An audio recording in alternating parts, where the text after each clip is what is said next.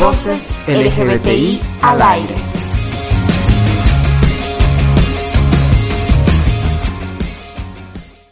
Bienvenidos a Voces LGBTI al aire. El 23 de septiembre se celebra a nivel mundial el Día de la Visibilidad Bisexual. Es por eso que el día de hoy está con nosotros Adriana Suárez, una joven autora cruceña que recientemente presentó su libro Ovejas Negras. Dentro de esta novela romántica, Adriana nos relata una parte de su vida y nos conduce por la experiencia de encarar su propia sexualidad. Antes de comenzar, es importante mencionar que este espacio es parte del proyecto Adelante con la Diversidad 2 y es financiado por la Unión Europea. Bienvenida, Adriana. Antes que nada, felicidades por tu libro. Y para comenzar la entrevista, quisiera saber qué te motivó a escribir tus propias experiencias. Bueno, la motivación estuvo en la historia misma. Siento que son buenas historias y sobre todo que pueden ser una fuente de apoyo para aquellas personas que aún no han llegado a aceptarse a sí mismas en su orientación sexual y también eh, como un medio mm, para que los padres, familiares o quien quiera que desee tratar de comprender la otra perspectiva que vive la persona LGBT, tiene ahí esa herramienta, el libro, porque es como muy personal, es una historia personal, entonces el lector va a poder vivir en carne propia eh, lo que se relata. ¿Y de dónde viene el nombre Ovejas Negras? Bueno, Ovejas Negras sale de la famosa frase que hace referencia a las personas eh, que son discriminadas en la familia o en la sociedad. Siempre hay una persona más rebelde, ¿no? Eh, la persona que no hace lo común o lo que se pensaba que tenía que hacer. Entonces por eso usé esta frase para el libro, creo que es muy impactante y creo que todos alguna vez nos sentimos como una oveja negra entonces, por eso. Sabemos que aún no es tarea fácil hablar sobre temática LGBTIQ en el país. En este sentido, quisiera que me cuentes, ¿has tenido alguna experiencia de discriminación por la temática de tu libro? Mm, personalmente, hacia, hacia mi persona dirigida, no, pero en la feria de Santa Cruz sí hubo un episodio que tampoco fue la gran cosa, pero sí me llamó la atención y fue que se acercó una niña de unos 14 años y ella venía directo a comprar el libro, ya sabía eh, de qué trataba, pero estaba con su mamá y su mamá era la que iba a pagar el libro. Entonces la niña agarra el libro, le dice, mamá, quiero este. Y su madre lo agarra el libro y como que se lo jalonean porque la niña obviamente no quería que su madre sepa de, qué iba el libro. Y su mamá lo leyó detenidamente con una paciencia única y al final mm, no, dejó, no dejó que se lleve el libro. Entonces eso fue como que, wow, frente a mis ojos, digamos, ¿no? Incluso también el miedo por parte de, de los propios interesados en el libro. Es como que dicen, ay, lo quiero, pero ¿cómo lo voy a esconder para que mis papás no lo vean? Y eso me hace pensar, ¿no? En que debe haber alguna manera para que puedan obtenerlo sin que, sin que tengan ese miedo de, de llevárselo. Dentro de la literatura nacional, ¿hay algún autor o autora que te haya inspirado a escribir? Mm, mi papá. mi papá es escritor, pero su categoría es eh, sobre leyendas, leyendas em, del, país, ¿no? Leyendas, mm, cuentos o novelas costumbristas. ¿Y cómo se llama tu papá? Belicoso Suárez. ¿Tú crees que las personas con diversa orientación sexual o identidad de género están bien representadas en la literatura nacional? Creo que no, creo que mm, al menos yo no me he enterado de, de muchos textos que, que traten de, sobre LGBT y ese también es un propósito con, con este libro, es como que quiero abrir más campo, más camino.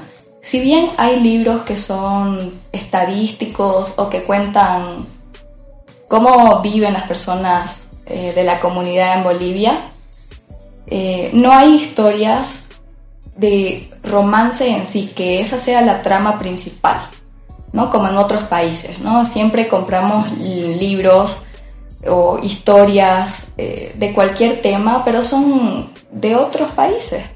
Entonces aquí también hay que, hay que hacerlo. Si bien tenemos libros que cuentan historias pero no son LGBT, eh, creo que tiene que haber más escritores que se animen a hablar de esto, que se animen a contar porque realmente la producción nacional es muy buena, muy buena. He visto libros con una calidad impresionante y bueno, hay que fomentar eso. Ahora entrando a un nivel más personal, quisiera saber qué fue lo más difícil dentro de tu familia tras que tú asumiste tu sexualidad. Creo que el hecho de que mi mamá pensaba que si yo iba a estar con chicas, no iba a poder ser madre en un futuro. Y eh, me parece que es algo tanto ridículo como chistoso, porque no tiene nada que ver. Creo que eso, ser madre es una decisión aparte y además eh, ser LGBT no es impedimento para ser madre o padre. Y bueno, yo traté de explicárselo, ¿no? No, mamá, tranquila, sí te voy a dar nietos, ¿no? De acá a 10 años, pero sí, sí, yo quiero ser mamá, pero, pero también si me enamoro de una chica, bueno, me enamoré. ¿Qué quieres que haga, digamos, no? Y tras que tú salieras del closet, ¿con quién fue más difícil lidiar dentro de tu casa? Con mi mamá, porque mi padrastro es como que está al margen de todo. Pero mi mamá, uy, fue, fue súper caótico. Fueron meses en los que ella me miraba como si fuera un bicho raro, como si fuera un extraterrestre.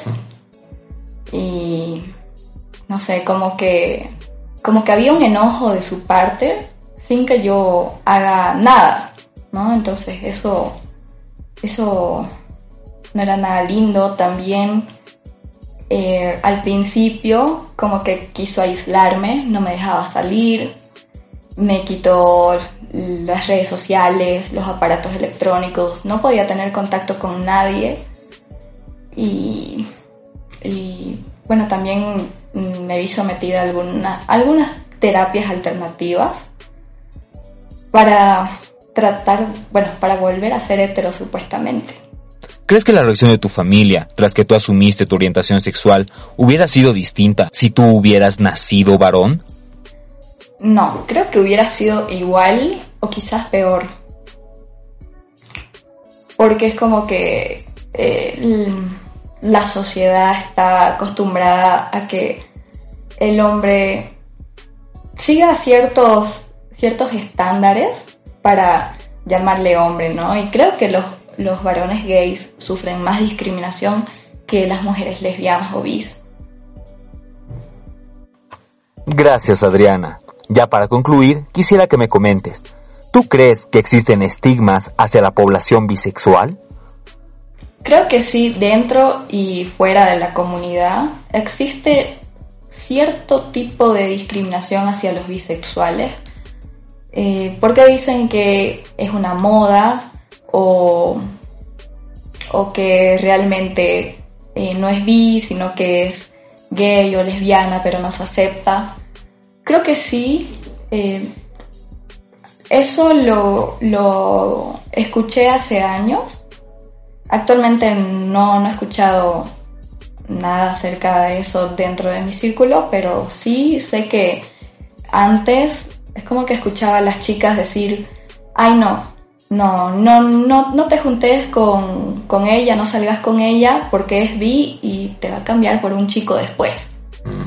Y no, no creo que sea así, no creo que tenga que ser así.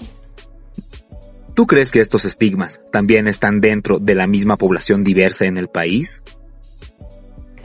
Por más que seas o por más que pertenezcas a la comunidad, eso no, quita el hecho de que eh, vos tengas ciertas cualidades o ciertas o ciertos defectos como persona. Es decir, puedes ser de la comunidad, pero aún así discriminar eh, o ser racista o incluso hay homofobia dentro de la comunidad y eso cómo es posible, ¿no? Eso no lo logro entender porque hay personas igual que, que son gay, o bi o, o lesbianas, pero sienten cierto rechazo hacia los trans o hacia los no binarios. Yo digo, ¿en, ¿en qué te afecta, no? O sea, yo creo que tenés que vivirlo para entenderlo y si no puedes entenderlo, bueno, respetalo. Muchas gracias Adriana por regalarnos tu tiempo y tu sinceridad. Y así concluimos este programa. No sin antes recordarles que este espacio es parte del proyecto Adelante con la Diversidad 2 y financiado por la Unión Europea.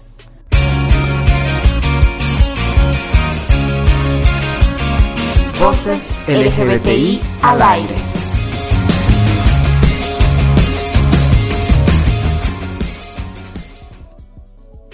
Este podcast ha sido producido con el financiamiento de la Unión Europea en el marco del proyecto Adelante con la Diversidad 2 Región Andina. Su contenido es responsabilidad exclusiva de Adesprog Libertad GLBT y no necesariamente es un reflejo de los puntos de vista de la Unión Europea.